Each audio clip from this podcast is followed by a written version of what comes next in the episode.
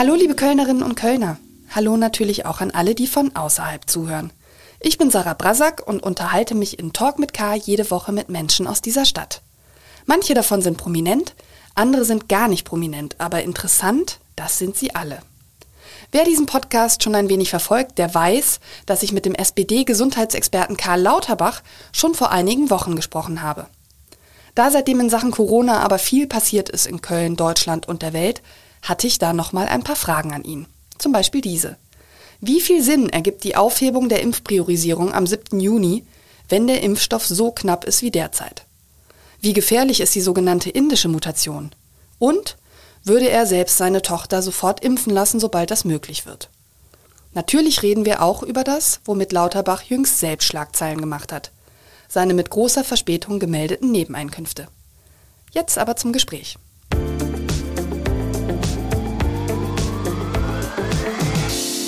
Herzlich willkommen, Herr Lauterbach. Schön, dass Sie heute Zeit für dieses Gespräch haben. Hallo, vielen Dank für die Einladung, Frau Brasak. Sie mussten ja wegen einer Augenoperation etliche Termine absagen. Da hatte ich schon etwas gebangt, auch um unseren Termin. Wie geht's Ihnen denn vielleicht als erste Frage? Haben Sie alles gut überstanden oder überstehen Sie noch? Alles gut. Also äh, ich glaube, dass es also äh, in wenigen Wochen deutlich besser alles ist. Also hat gut geklappt. Vielen Dank für die Nachfrage. Schön. Ihre Impfung mit AstraZeneca haben Sie ja auch sehr gut und gänzlich ohne Nebenwirkungen oder Reaktionen überstanden, wie zu lesen war. Das kann ja auch nicht jeder von sich behaupten. Das stimmt, obwohl die Impfstoffe, alle Impfstoffe, die wir derzeit einsetzen, im Wesentlichen wenig Nebenwirkungen bei der Gabe äh, mitbringen. Also da sind wir privilegiert. Das sind gute Impfstoffe mit wenig Nebenwirkungen. Der AstraZeneca-Impfstoff ist da nicht nur keine Ausnahme, sondern ein Paradebeispiel. Herr Lauterbach, wir haben uns ja vor einigen Wochen schon mal sprechen können in meinem Podcast Talk mit K und es freut mich sehr, dass ich jetzt die Gelegenheit habe, Ihnen weitere Fragen zur Corona-Situation stellen zu können, denn es ist ja seitdem einiges passiert. Wir stehen kurz vor der Aufhebung der Impfpriorisierung. Es gibt Schwerpunktimpfungen in den Kölner Fädeln. Es gibt Impfempfehlungen für Kinder, zumindest von der Politik. Und zu all diesen Entwicklungen würde mich Ihre Meinung natürlich interessieren. Bevor wir uns aber auf die fachlichen Themen stürzen, würde ich gerne mit dem beginnen, womit Sie persönlich zuletzt Schlagzeilen gemacht haben. Dann haben wir es nämlich hinter uns. Ich zitiere Sie. Riesenfehler, für den ich gerade stehe. Vielleicht erzählen Sie noch einmal in Ihren eigenen Worten, was da passiert ist. Ja, ganz einfach. Also ich äh, schreibe ein Buch, also jetzt, wenn die Corona-Krise zu Ende ist, über also äh, Wissenschaft und Politik, weil ich die Grundüberzeugung habe, dass Wissenschaft und Politik viel enger verzahnt zusammenarbeiten müssen. Dafür habe ich einen Vorschuss bekommen. Also den Vorschuss wollte ich dem Bundestagspräsidenten mitteilen. Also das auch, auch übrigens mit zwei Monaten Verspätung, weil wegen der Augenoperation ein paar andere, die hat sich das verspätet angemeldet und dabei ist meinem Team dann aufgefallen, dass wir die gesamten Nebeneinkünfte der gesamten Legislaturperiode nicht gemeldet hatten. Also ich hatte in dieser Legislaturperiode nicht viele Nebeneinkünfte, sondern über vier Jahre hatte ich insgesamt vier Vorträge, also im Durchschnitt einen Vortrag pro Jahr. Das war nicht viel anzumelden. Ähm, das Gesamtvolumen lag bei 18.000 Euro ungefähr, 17.850 Euro. Und ich war davon ausgegangen, dass das wie früher in den all den Jahren davor auch sofort gemeldet worden ist, aber der Automatismus hatte hier nicht funktioniert.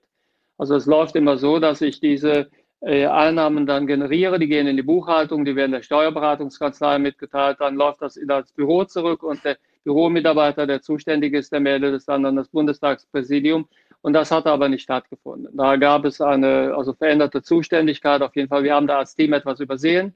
Und ich habe dann überlegt, wie gehe ich jetzt damit um? Wie stehe ich dafür gerade? Denn das darf nicht passieren. Das war eine Schlamperei. Das waren jetzt keine Vorträge, für die man sich schämen muss. Also das waren Medizin, also nahe Vorträge, auch keine riesigen Summen. Aber ich habe dann für mich also überlegt, weil ich dachte, das ist hier, äh, äh, das ist hier nicht richtig. Und ich hätte sowieso etwas spenden wollen. Ich hatte schon mehrfach zu Spenden auch aufgerufen für Kinder, die unter Corona also äh, Problemen oder der Corona-Katastrophe in Indien leiden. Und da habe ich mich dann entschieden, dass die gesamte Summe, also die Einnahmen, also die ich da hatte, fast 18.000 Euro, dass ich die der also Corona-Hilfe von UNICEF für Kinder in Indien zur Verfügung stelle, um da auch also mit mir selbst im Reinen zu sein. Also und das ist auch also von den meisten Bürgern anerkannt worden. Ich wollte es einfach ausräumen, weil also ich bin jemand, ich habe nicht viele Nebeneinnahmen. Ich hätte auch, wenn ich den Bundestag also verlassen hätte, viel besser verdienen können. Mir geht es nicht ums Geld, aber die Nebeneinnahmen, die man hat, die muss man auch deklarieren. Das habe ich immer gemacht. das war hier schief gelaufen und dafür habe ich dann gespendet. Die Corona-Hilfe Indien kann es mit Sicherheit gebrauchen, denn die Situation dort vor Ort ist ja immer noch dramatisch. Einmal böse nachgefragt. Die große Vermutung ist jetzt natürlich, dass sämtliche Politikerinnen und Politiker nach dem Geständnis von Annalena Baerbock, die ja auch nicht von der Rüstungsindustrie gekauft ja. war, sondern ebenfalls eben Boni bekommen hat, also nichts Wildes, aber eben trotzdem etwas, was man hätte anmelden müssen, dass jetzt alle schnell nochmal nachgeguckt haben, ob sie absichtlich oder unabsichtlich nicht irgendwas ja. vergessen haben, was ihnen dann vielleicht kurz vor der Bundestagswahl auf die Füße fällt. Das war bei bei Ihnen also anders? Nein, das war nicht so. Es war tatsächlich so, dass ich jetzt also das Buch nachmelden wollte. Und ich hatte offen gesagt, also den, das, den Bohai, äh, also um äh, Annalena Baerbock noch nicht mal so intensiv verfolgt. Und im Übrigen, wenn das also der Fall gewesen wäre, dann wäre es mir auch schon viel früher aufgefallen. Also dann hätte ich jetzt, dann, dann wäre, das ist mir ja jetzt, also äh, nein, das ist tatsächlich genauso gewesen, wie ich es hier beschrieben habe. Und also der, der, der Baerbock-Fall liegt jetzt auch schon etwas zurück. Ähm, das hatte wirklich damit nichts zu tun. Es sind ja auch keine Angaben, wo ich irgendeinen Grund hätte, die zu verschweigen. Also es ist ja nicht, ist ja, es ist ja nicht ehrenrührig, äh, in vier Jahren vier bezahlte Vorträge zu halten. Von daher, das, ich hätte ja gar keinen Grund gehabt, das nicht zu melden. Es ist einfach schlicht so gewesen. Es war, eine, es war ein Versehen von uns allen. Gibt es jetzt trotzdem einige, die sagen, ausgerechnet der Herr Lauterbach, der Corona-Moralapostel, der da den Zeigefinger hebt, vergisst es jetzt, seine Vorträge zu melden? Ja, das kann sein. Das ist eben so, aber damit muss ich leben, da komme ich auch noch drüber weg. Ich also äh, muss mit schwerer, mit, ich muss mit stärkeren Widerständen ringen und auch also mit stärkerer Kritik und also diejenigen, die meine Position oder meine Arbeit nicht schätzen, die fühlen sich da bestätigt. Ich glaube aber, dass es auch sehr viele Menschen gibt, die mir das einfach, weil es auch so war, abkaufen, wie es gewesen ist. Es war keine böse Absicht. Ich hätte keinen Grund dafür gehabt, diese Einkünfte zu verschweigen. Ich hatte sie versteuert, ich hatte sie also in meiner Buchhaltung. Es, es war einfach schlicht, also eine kleine äh, Stamperei.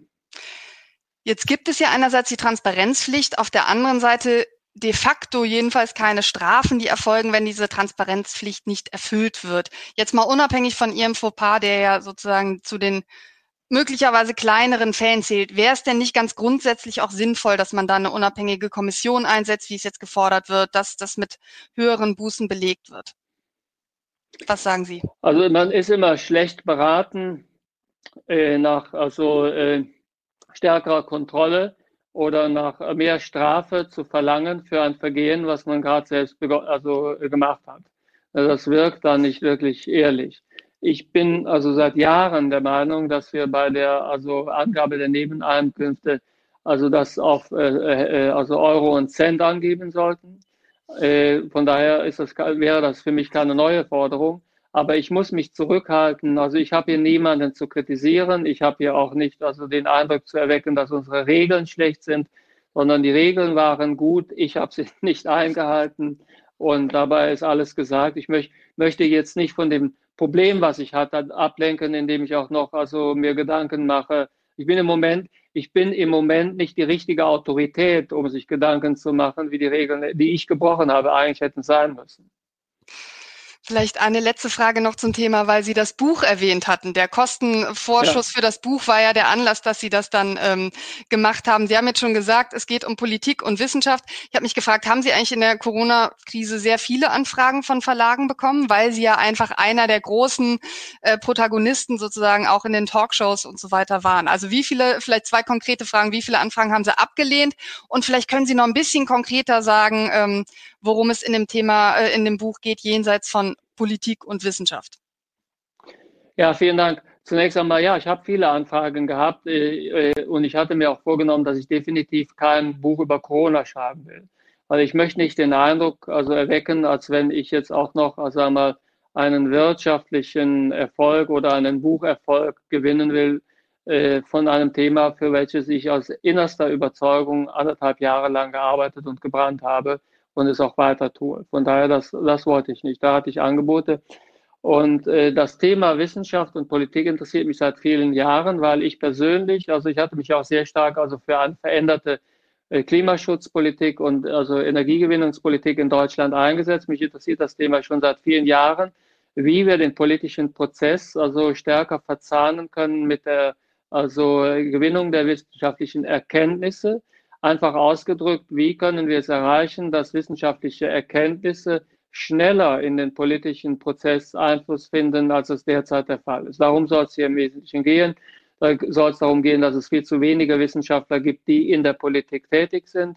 Ich will darüber die Gründe schreiben, weshalb das so ist. Ich will versuchen zu erläutern, weshalb wir deutlich mehr Wissenschaftler in der Politik auch benötigen, weshalb das System in beide Richtungen also durchlässiger sein müsste und was davon abhängt, nämlich also dass davon auch die also äh, Lösung von Problemen abhängt, äh, die wir lösen können, also in, der, in den nächsten zehn Jahren. Es wird im Wesentlichen für viele Lösungen auf die nächsten zehn Jahre ankommen. Also wie meinetwegen, ob wir das anderthalb Grad Ziel noch im Ansatz erreichen können, das wird sich in den nächsten zehn Jahren entscheiden. Äh, ob bestimmte Kipppunkte beim Klimawandel also noch abgewendet, abgewendet werden können, das entscheidet sich in den nächsten zehn Jahren ob Demokratie besser funktioniert im Rahmen der Digitalisierung oder schlechter wird, entscheidet, entscheidet sich auch in den nächsten zehn Jahren. Also wie wir künstliche Intelligenz einsetzen, wie wir den Arbeitsmarkt. Also es gibt so viele Probleme, die jetzt quasi anstehen in den nächsten zehn Jahren, dass wir dafür aus meiner Sicht wissenschaftliche Erkenntnisse sehr viel schneller in den politischen Prozess integrieren müssen. Und darüber will ich ein Buch schreiben. Vielen Dank. Kommen wir auf die aktuellen Entwicklungen in der Corona-Krise zu sprechen und schauen vielleicht zunächst auf Köln und die Region. Die gute Nachricht, auch hier fällt die Inzidenz ja rasant, nachdem sie zumindest in Köln trotz einer strengeren Ausgangssperre bis vor kurzem ja deutlich höher lag als in allen anderen Millionenstädten. Konnten Sie sich darauf einen Reim machen? Konnte ich schlecht, offen gesagt. Also äh, wir hatten allerdings ähnliche Probleme auch in Leverkusen, also und auch in dem, im Rheinisch-Bergischen Kreis. Also somit also scheint das ein Problem zu sein, was sich auf Köln nicht alleine begrenzt. Aber äh, mein Eindruck war natürlich der, dass also die Fallzahlen sich sehr stark auf bestimmte problematische Viertel konzentrieren oder konzentriert haben. Und äh, das sind eben äh, Stadtteile auch, die also besonders gefährdet sind, weil dort leben die Menschen auf engem Raum. Sie haben Berufe, wo man sich leicht ansteckt. Die Familien sind größer. Äh, es gibt bestimmte Barrieren, also das sind auch die Bereiche, wo viel zu wenig geimpft äh, werden konnte, weil es dort zu wenige Hausärzte gab, die geimpft haben und auch die Impfzentren zum Teil nicht so gut erreichbar waren. Ich glaube, dass es also sehr stark daran hing, dass wir also Viertel haben äh, in Köln, aber auch in Leverkusen und auch in anderen betroffenen Städten, wo einfach sich die Probleme bündeln. Und äh, da, darin habe ich also die Problematik im Wesentlichen gesehen. Daher bin ich auch froh, dass Köln sehr früh sich entschieden hat, diese Schwerpunktimpfungen mit den mobilen Impfteams zu machen. Da hat Köln ja vieles richtig gemacht. Das war ja bundesweit auch die erste große Stadt, die das begonnen hat. Sie haben das auch in unserem Gespräch damals ausführlich begrüßt, tun es auch jetzt. Nun ist man in Finkenberg jetzt just am Wochenende ja auf zahlreichen Impfdosen sitzen geblieben. Man hatte also 1500 eingeplant. Am Ende waren es etwas über 400. Was macht die Stadt Köln da falsch? Ich weiß nicht, ob die Stadt Köln da etwas falsch gemacht hat, aber es ist auf jeden Fall nicht ordentlich, äh, also es ist nicht ausreichend vorbereitet gewesen. Weil also ähm, offenbar sind ja die Bürger über das Impfangebot nicht ausreichend vorher informiert gewesen, sonst wäre die Nachfrage größer gewesen. Es gibt keinen Grund anzunehmen, dass dort quasi die, das Interesse an den Impfstoffen schon gesättigt ist. Und ich nehme einfach an, dass also an diesem Wochenende sehr viele Leute was anderes gemacht haben, also als also quasi für die Impfung anzustehen. Und äh, vielleicht ist auch nicht also die Größe des Volumens, was zur Verfügung steht äh, oder stand, so also kommuniziert worden, aber das muss mit Kommunikationsproblemen zusammenhängen, denn die Impfaktionen laufen ja in anderen Vierteln bisher reibungslos und das, der Impfstoff geht gut weg. Ja, jetzt geht's ja in Kalk weiter. Hoffen wir mal, dass die Stadt sich da besser vorbereitet hat und möglicherweise auch in anderen Sprachen versucht, die Bevölkerung äh, zu informieren. Man weiß natürlich schon länger um die Probleme in den Brennpunkten, gerade Köln. Und da nenne ich auch den Kölner Stadtanzeiger, hat ja sehr früh damit angefangen, auch die Inzidenzen auf die, auf die Viertel ja. eben zu berechnen und, und dann zu verteilen. Hätte man das nicht viel früher machen müssen? Also ich, meine Art ist es nicht, also äh, jetzt parteipolitisch irgendjemanden oder irgendetwas zu kritisieren. Das ist, liegt mir fern. Ich hatte ja schon gelobt, dass man es überhaupt gemacht hat, dass man die Impfangebote gemacht hat. Ich fand es sehr richtig, dass der Stadtanzeiger also quasi ausgewiesen hat, wie die Inzidenz sich in unterschiedlichen Feldern verhält. das ist nichts, was also äh, äh, als Tabuthema also betrachtet werden darf. Wir müssen diese Informationen kommunizieren, das ist wichtig. Das schützt Menschenleben, das schützt auch die Betroffenen dort. Also somit ist es eine vollkommen falsche also Auffassung, also äh, sagen wir äh, von sagen wir äh, äh Stigmatisierung hier werden die Viertel nicht stigmatisiert, sondern hier wird den Vierteln geholfen, denen man darstellt, was die Lage ist. Das gehört einfach zu der Transparenz dazu.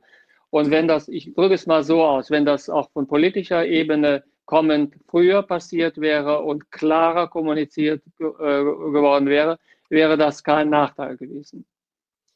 Schauen wir auf die aktuelle Situation in Deutschland. Die Regierung hat ja Einreisen aus Großbritannien seit Sonntag drastisch eingeschränkt.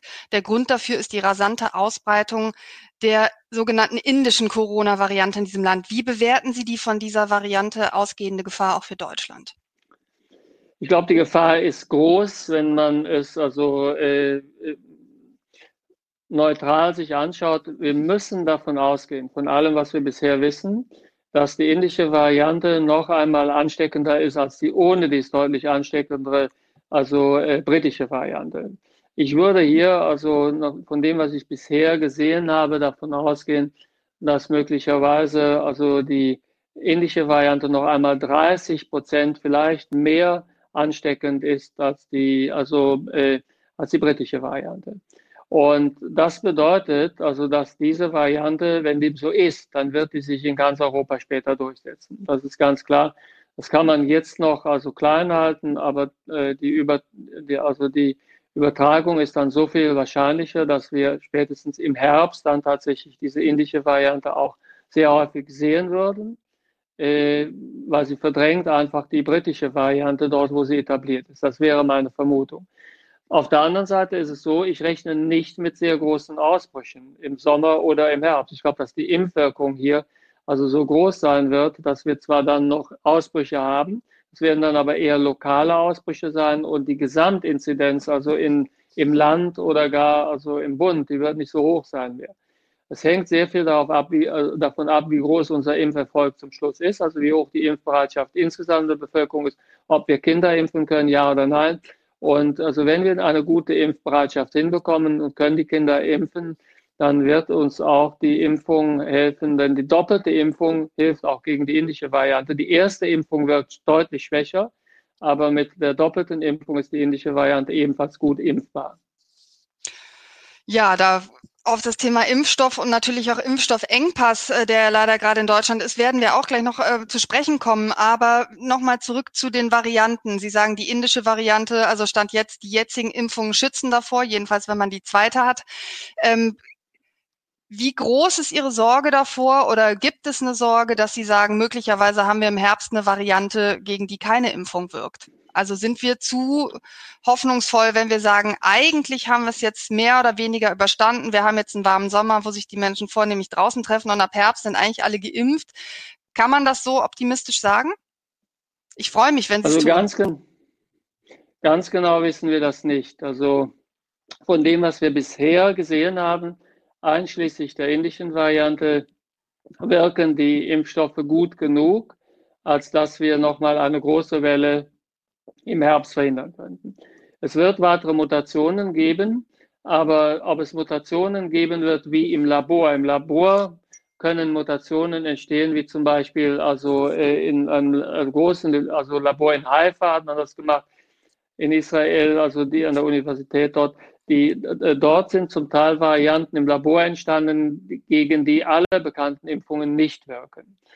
Ob solche Varianten tatsächlich in der Pandemie noch entstehen, beispielsweise in Indien, ja oder nein, das wissen wir zum jetzigen Zeitpunkt nicht. Aber die, die also äh, Impfungen, die wir zum jetzigen Zeitpunkt also machen, äh, schützen gegen die Varianten, die wir derzeit haben. Und das ist das ist entscheidend. Ich glaube nicht, dass wir in den nächsten Monaten Varianten bekommen, gegen die wir grundsätzlich nicht impfen können. Weiß man jetzt schon, wie lange diese Impfungen halten werden? Angenommen, meine Oma ist jetzt zum zweiten Mal geimpft worden vor einer Woche. Wie sicher kann die sich sein, dass sie nicht von einer Variante, die im Herbst oder sagen wir mal im Dezember kommt, äh, nicht mehr geschützt ist, weil der Impfstoff nicht mehr wirkt? Von dem, was wir derzeit wissen, äh, wirken die Impfungen auf jeden Fall äh, gut ein halbes Jahr, möglicherweise auch ein Jahr. Ähm, es gibt also äh, hier also zum einen diese antikörpergebundene Wirkung und auf der anderen Seite eine Wirkung über die sogenannten B-Zellen äh, und über Gedächtniszellen, die im Knochenmark sind. Und man hat jetzt gerade in einer wichtigen Studie in den Vereinigten Staaten hat man im Knochenmark von Genesenen gesehen, dass dort nach einigen Monaten also noch entsprechende Zellen sind, die also sofort wieder reagieren würden, wenn man mit also ähm, Viren in Kontakt käme. Somit also würde ich davon ausgehen, die Impfungen wirken, auch wenn neue Varianten kommen, die ungefähr so aussehen, ungefähr so funktionieren wie die jetzigen Impf äh, Varianten, äh, kann man von einem halben Jahr ausgehen, eher ein Jahr, es könnte sogar noch länger sein.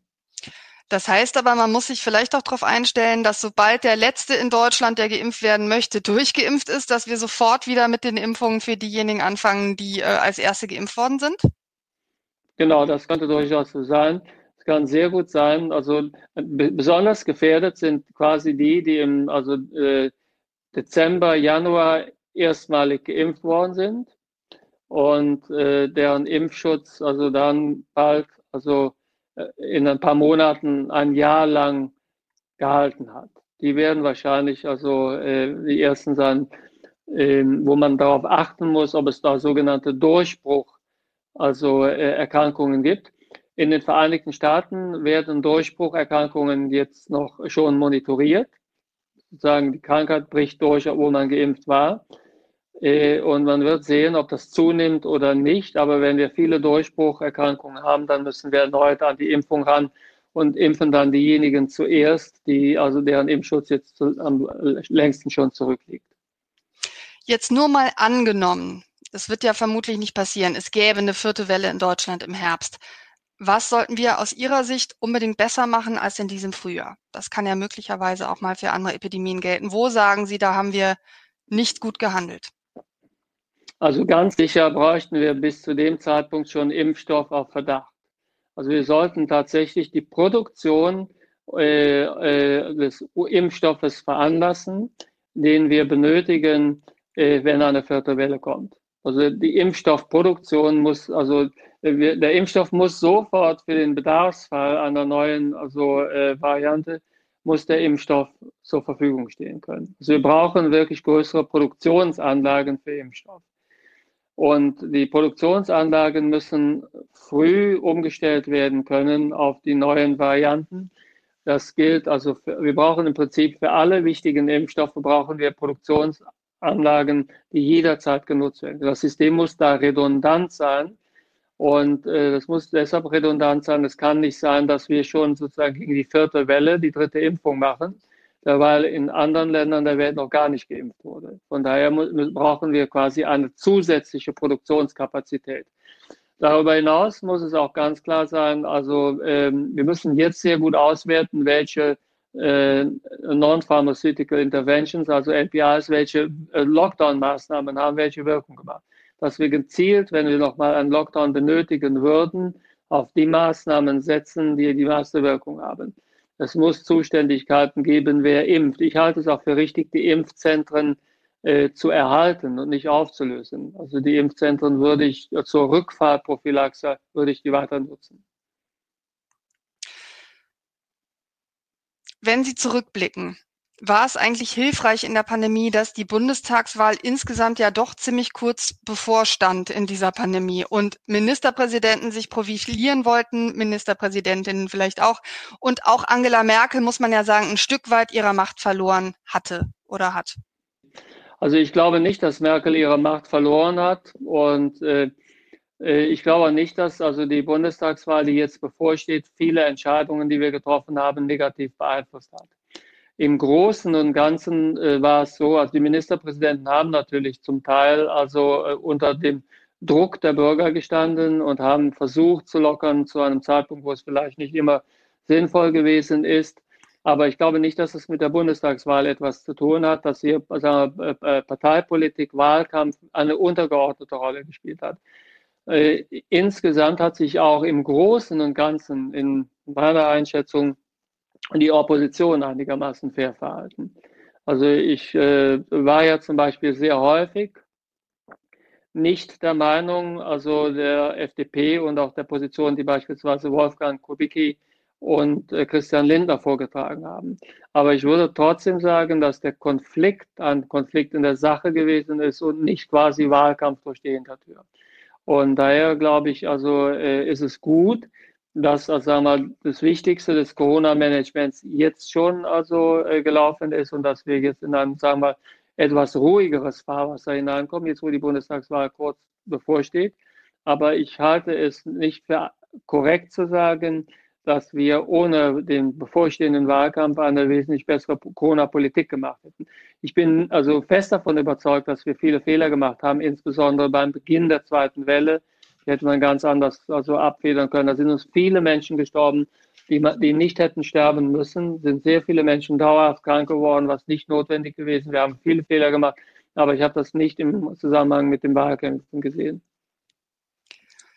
Weiteres ganz wichtiges Thema. Die Aufhebung der Impfpriorisierung steht kurz bevor. Ab dem 7. Juni sollen sich ja alle bewerben können um den Peaks. Angesichts von Impfstoffknappheit wird es im Juni allerdings nur Zweitimpfung geben zunächst. Das ist angekündigt. Und ich habe mich gefragt, wie sinnvoll ist denn die Aufhebung angesichts dieser leider ja prekären Lage? Ja, also man kann die Priorisierung schon aufheben, aber man hätte dafür eigentlich mehr Impfstoff zu dem Zeitpunkt schon haben müssen. Tatsächlich ist es so, dass wir jetzt von den Zweitimpfungen überwältigt werden. Das heißt also, hier wird ein Angebot gemacht, was also äh, für viele einfach schlicht und ergreifend unerfüllbar ist. Und äh, ein späterer Zeitpunkt zur Aufhebung der Impfpriorisierung wäre sicherlich also auch sinnvoll gewesen. Äh, trotzdem, also ich kann es auch verstehen, dass man das Signal geben äh, möchte, also äh, das Signal, was damit politischer gegeben wird, ist, wir haben jetzt so viel Impfstoff, dass wir die Impfpriorisierung aufgeben können. De facto ist es aber nicht so, uns fehlt der Impfstoff noch und äh, daher also ist es eine, also sind wir in eine suboptimale Situation gekommen. Hier ist auch von Bedeutung, dass der Johnson Johnson Impfstoff, auf den die Bundesregierung gesetzt hatte, dass der in viel geringerem Umfang verfügbar ist, als zu erwarten war. Und auch der AstraZeneca-Impfstoff ist nicht in der Menge verfügbar, wie wir ihn erwartet hatten. Somit also ist quasi äh, die Impfstoffknappheit hat sich nochmal verschärft. Die ist teilweise aufgefangen worden durch mehr BioNTech, also Impfstoff, aber insgesamt sind wir in der Situation einer ausgesprochenen Knappheit. Sie teilen also meine Auffassung, dass diese Aufhebung letztlich zu einer Art Versprechen geführt hat, dass man nicht einlösen kann, was ja dann zu umso mehr Frust führen muss? Es kann so laufen, in der Tat. Also wie gesagt, ich will hier nicht also parteipolitisch irgendjemanden kritisieren, auch Gesundheitsminister Spahn nicht. Also auf der anderen Seite ist es aber so, es ist ganz klar, dass also äh, die Aufhebung der Priorisierung dem Bürger das Gefühl gibt, dass jetzt genug Impfstoff da ist.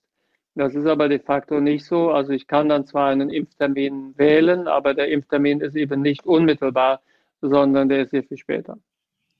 Jetzt gibt es einige Bevölkerungsgruppen, ich nenne mal konkret die Eltern, die sich vor der Aufhebung der Impfpriorisierung gewünscht hätten, dass sie vielleicht auch noch vorrangig drankommen. Die sind ja ohne Frage dadurch besonders gefährdet, dass ihre Kinder in die Kita gehen oder in die, in die Schulen gehen.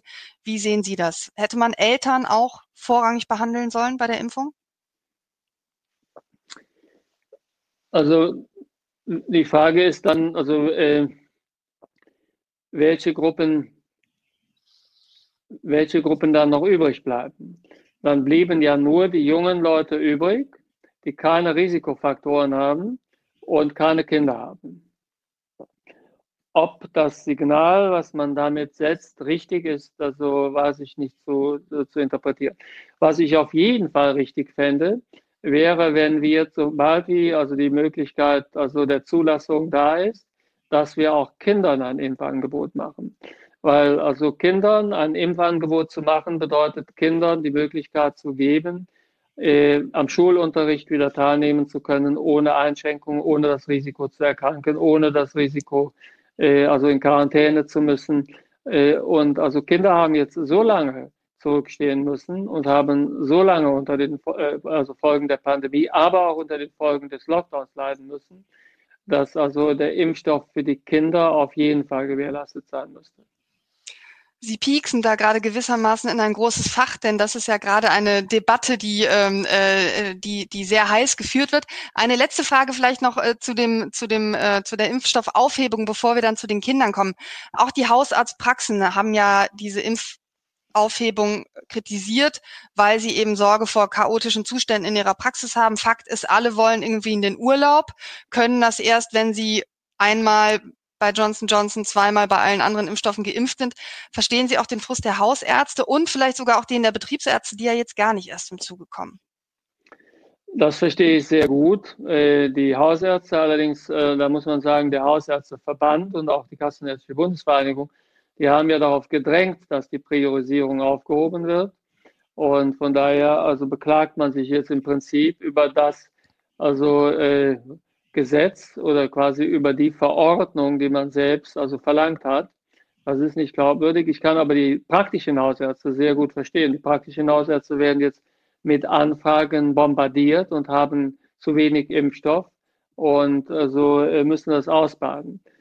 Das ist schwierig. Die Tatsache, dass wir in den Betrieben nicht impfen können, ist auch besonders schwierig, weil die Betriebe warten jetzt schon lange darauf, sind bestens vorbereitet. Das wäre auch eine sagen wir, äh, Maschinerie, wo man in sehr kurzer Zeit sehr viele Menschen impfen kann.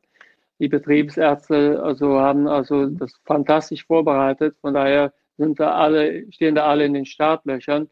Und auch hier ist es natürlich frustrierend, weil zum Teil sind die Angebote ja schon aufgebaut und können jetzt nicht genutzt werden. Mhm. Die Hausärzte waren natürlich ebenso wie wir alle davon ausgegangen, dass der Impfstoff auch in Hülle und Fülle kommt. Ähm, auch die Politik war davon ausgegangen, hatte das in Aussicht gestellt. Woran liegt das, dass diese, dass diese Zusagen so schwer einhaltbar sind? Vielleicht die erste Frage. Und die zweite Frage, ist denn Licht am Ende des Horizonts, was den Impfstoff angeht? Also ist jetzt wirklich davon auszugehen, dass wir dann im Juli oder im August en masse haben? Kann man dazu schon irgendwas Seriöses sagen? Ja, die Impfstoffmengen, die sind, wenn man mal von dem Ausfall von Johnson Johnson absieht, sind die Impfstoffmengen in der Größenordnung gekommen, wie abzusehen.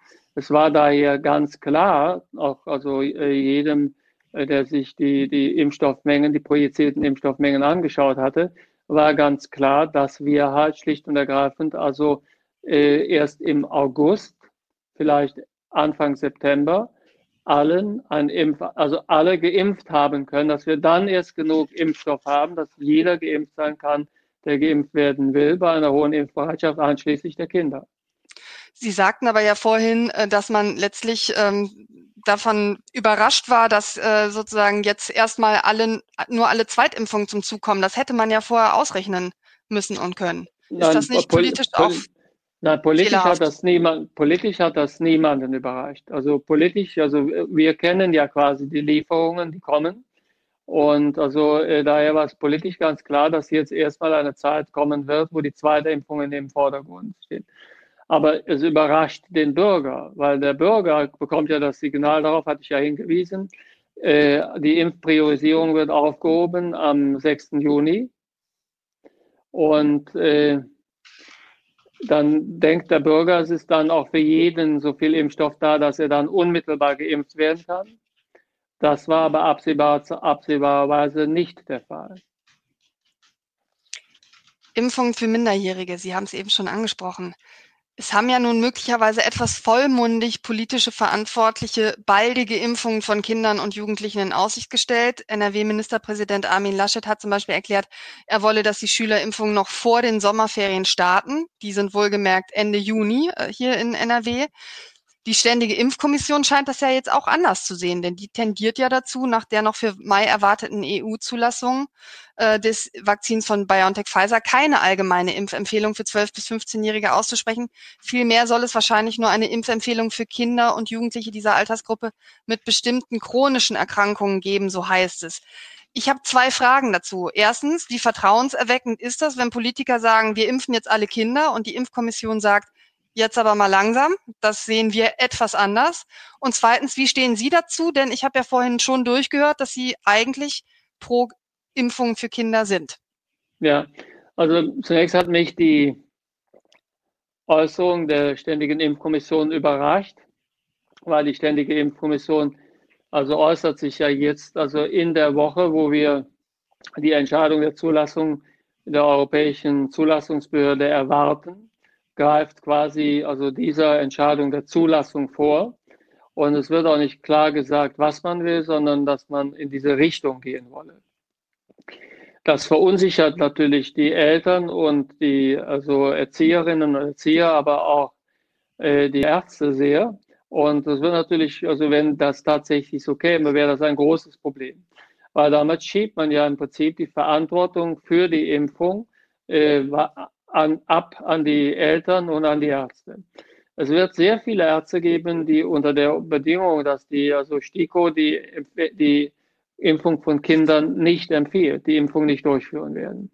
Wir werden dann tatsächlich das Problem haben, dass viele Ärzte dann zur Impfung nicht bereit sein werden. Wir werden dann auch die Situation haben, dass viele Eltern die Impfung also nicht äh, wünschen werden, weil sie also davon ausgehen, äh, dass der Impfstoff nicht sicher genug wäre, sonst hätte die STIKO ihn ja empfohlen. Das entspricht überhaupt nicht dem, was also international zu beobachten ist. Und es entspricht auch nicht der Studienlage, weil in den Studien, die mit BioNTech und mit Moderna gemacht worden sind, haben sich die Impfstoffe als wirksamer bei Kindern als bei Erwachsenen erwiesen und wir haben keine großen Nebenwirkungen gesehen. Somit ist das insgesamt eine sehr also, äh, schwierige Entscheidung, wenn sie dann überhaupt so kommt. Und sie wird auch nicht lange, also ich glaube nicht, dass man sie dauerhaft durchhält, weil tatsächlich wir natürlich die Kinder damit ins Risiko gehen lassen. Gerade im Herbst kann es sehr gut sein, dass dann in den Innenräumen wieder viele Infektionen also stattfinden. Dann käme es wieder zu Schulschließungen oder zu Quarantänen. Es würden auch Kinder erkranken und dergleichen. Und das wollen wir einfach nicht. Das ließe sich verhindern, indem wir den Kindern ein Impfangebot machen. Ich bin der Meinung, dass also in der Betrachtung, der Gesamtbetrachtung, Covid ist für Kinder keine Kleinigkeit.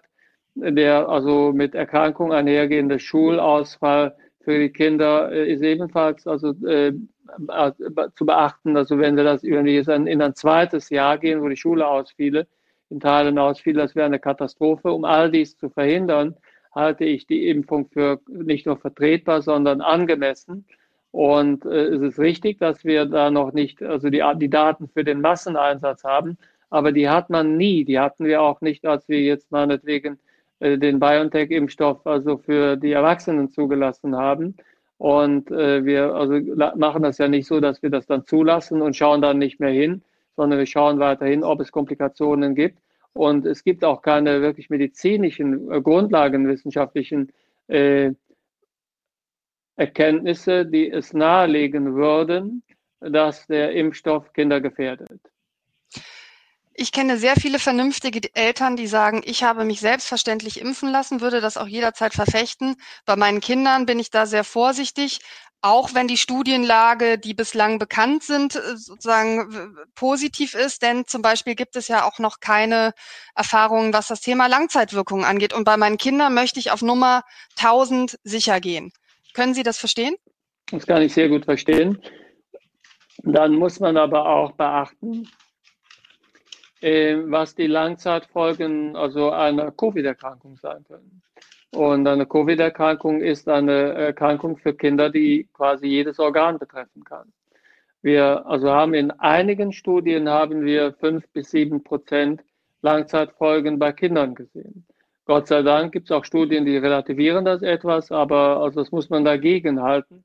Und somit, ich glaube, dass der Schaden der Impfung also viel unwahrscheinlicher und geringer, wenn es an Eintritt ist, also als der Schaden, der entsteht äh, durch die Erkrankung selbst. Sie sagen also, die STIKO macht einen Fehler letztlich, wenn sie den, äh, den Impfstoff nicht für alle Kinder empfiehlt. Ähm, warum, die STIKO wird ja ihre eigenen Gründe haben. Was vermuten Sie, warum die STIKO da strenger ist als Sie jetzt? Ich spekuliere nicht über die Gründe der STIKO. Äh, von dem, was ich gehört habe, ist es einfach so, dass man sagt, wir haben nicht genug Daten. Und äh, die STIKO hat auch gesagt, dass also mal Dinge wie Schulschließungen oder Unterrichtsausfall und so, das würde bei ihren Überlegungen keine Rolle spielen. Und ich habe also zwei Probleme damit. Also zum einen ist es so, also äh, es ist nicht richtig zu sagen, es fehlen Daten, sondern wir haben von mehreren tausend Kindern die Daten. Und äh, darüber hinaus ist es auch noch so, also ich glaube, dass man, also wenn man sich mit, den, mit der Kosten-Nutzen-Relation einer Impfung auseinandersetzt, dass man dann auch auf die Kosten für die Kinder und die Gesundheit der Kinder achten muss, die mit Schulschließungen einhergehen. Wenn Ihnen die Frage nicht zu persönlich ist, Sie sind ja selbst Vater, auch ähm, noch eines minderjährigen Kindes. Sie würden also Ihr Kind bedenkenlos einer Impfung anvertrauen? Was heißt bedenkenlos? Ich würde es, ich würde es machen. Äh, ich würde meiner Tochter die Impfung empfehlen. Äh, bedenkenlos, also äh, ist hier nichts, aber ich würde in Abwägung aller, also und ich bin wirklich sehr tief eingearbeitet, also in die Materie, in Kenntnis aller wissenschaftlicher Literatur dazu und auch aus den Gesprächen aus mit also Spezialisten bin ich fest davon überzeugt, dass der Nutzen der Impfung auch für meine Tochter überwiegt. Mhm. Zum Thema Kinder ist ja gerade eine neue Studie des Virologen Christian Drosten erschienen. Da geht es um die Ansteckung. Vielleicht von Ihnen mal zusammengefasst äh, als Experten. Was steckt da Neues drin, vielleicht sogar Überraschendes oder zumindest etwas, was vielleicht auch neue Handlungen erforderlich macht oder eben diese Impfung für die Kinder äh, sozusagen vielleicht noch, noch, noch dringender macht? Vielleicht können Sie den Sinn und Zweck dieser Studie kurz einordnen für uns. Ja, also eine sehr wichtige Studie von Christian Drosten und seinem Team. 25.000 also Personen sind ausgewertet, waren auch viele Kinder darunter was er quasi gemacht hat, er hat die PCR, also diese ähm, also, äh, äh, äh, Genabschnittssequenzierung über die Covid äh, identifiziert wird, die hat er quantitativ ausgewertet und hat geschaut, also ähm, wie viel Viruslast, also die PCR, äh, sagen wir mal, Zahl, wie, äh, der sogenannte CT-Wert, wie oft quasi also diese PCR wiederholt werden muss, damit ich einen bestimmten Titel habe. Diese also äh, Viruslast, die hat er ausgewertet bei Erwachsenen und bei Kindern hat festgestellt, dass Kinder ungefähr so viel Viruslast tragen wie Erwachsene. Äh, die Unterschiede sind nicht groß. Die Unterschiede, die man gesehen hat, die sind im Wesentlichen wahrscheinlich darauf zurückzuführen, dass also bei Kindern mit einem etwas geringeren Spatel abgenommen wird und auch meistens nicht so tief im Rachen wie bei Erwachsenen. Aber somit ist also äh, hier äh, die Viruslast bestimmt worden. Und äh, die Kinder sind damit so ansteckend wie Erwachsene, vielleicht ein bisschen weniger ansteckend, weil sie weniger, äh, sagen wir mal, Aerosol ausatmen bei der Atmung. Aber die Viruslast, die sie tragen, ist vergleichbar mit der Viruslast, die also Erwachsene tragen. Darüber hinaus hat sich gezeigt, dass also bei Kindern und auch bei Erwachsenen also eine kleine Gruppe von Infizierten Sie haben ganz, ganz viel Viruslast, das sind etwa 10 Prozent. Die haben ein Vielfaches der Viruslast aller anderen. Und also das sind diese sogenannten Superspreader wahrscheinlich. Das können eben auch Kinder sein. Somit hat man auch Kinder, die Superspreader sind. Und die also infizieren dann sehr viele, weil die bei jedem Atemzug also sehr viel Viruslast ausatmen. Das sind übrigens auch diejenigen, die später oft schwer erkranken. Aber die sind oft schon drei Tage die maximale Viruslast wird drei Tage vor der eigentlichen, also vor, der, vor den Symptomen ausgestoßen. Und somit also ist man also am ansteckendsten, wenn man noch gar nicht weiß, dass, dass man infiziert ist. Damit ist letztlich die ja lange geglaubte sozusagen These widerlegt, auch dass Kinder möglicherweise weniger ansteckend sind.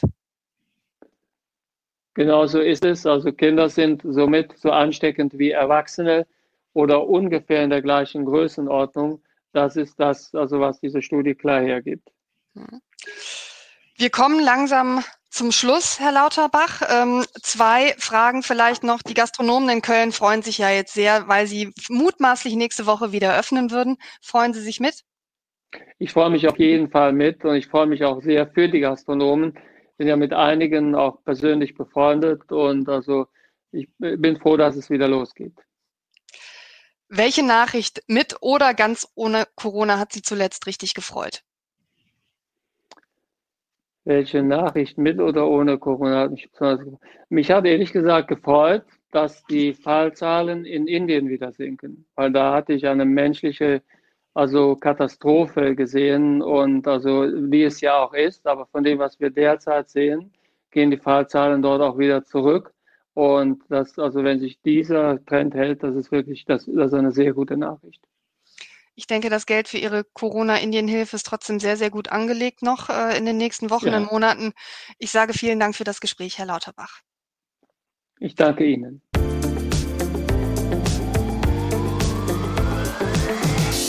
Ich möchte an dieser Stelle neben weiteren Folgen von Talk mit K, darunter eine weitere mit Karl Lauterbach, Marc Benecke, Caroline Kebekus oder Frank Schätzing, auch den Wirtschaftspodcast Economy mit K meines Kollegen Martin Dovideit empfehlen. Da geht's um die Wirtschaft in Köln.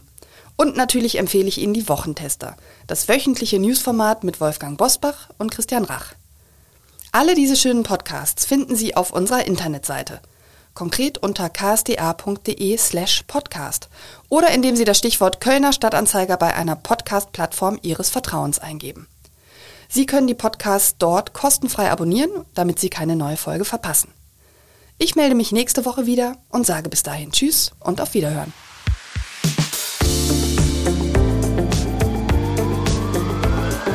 Talk mit K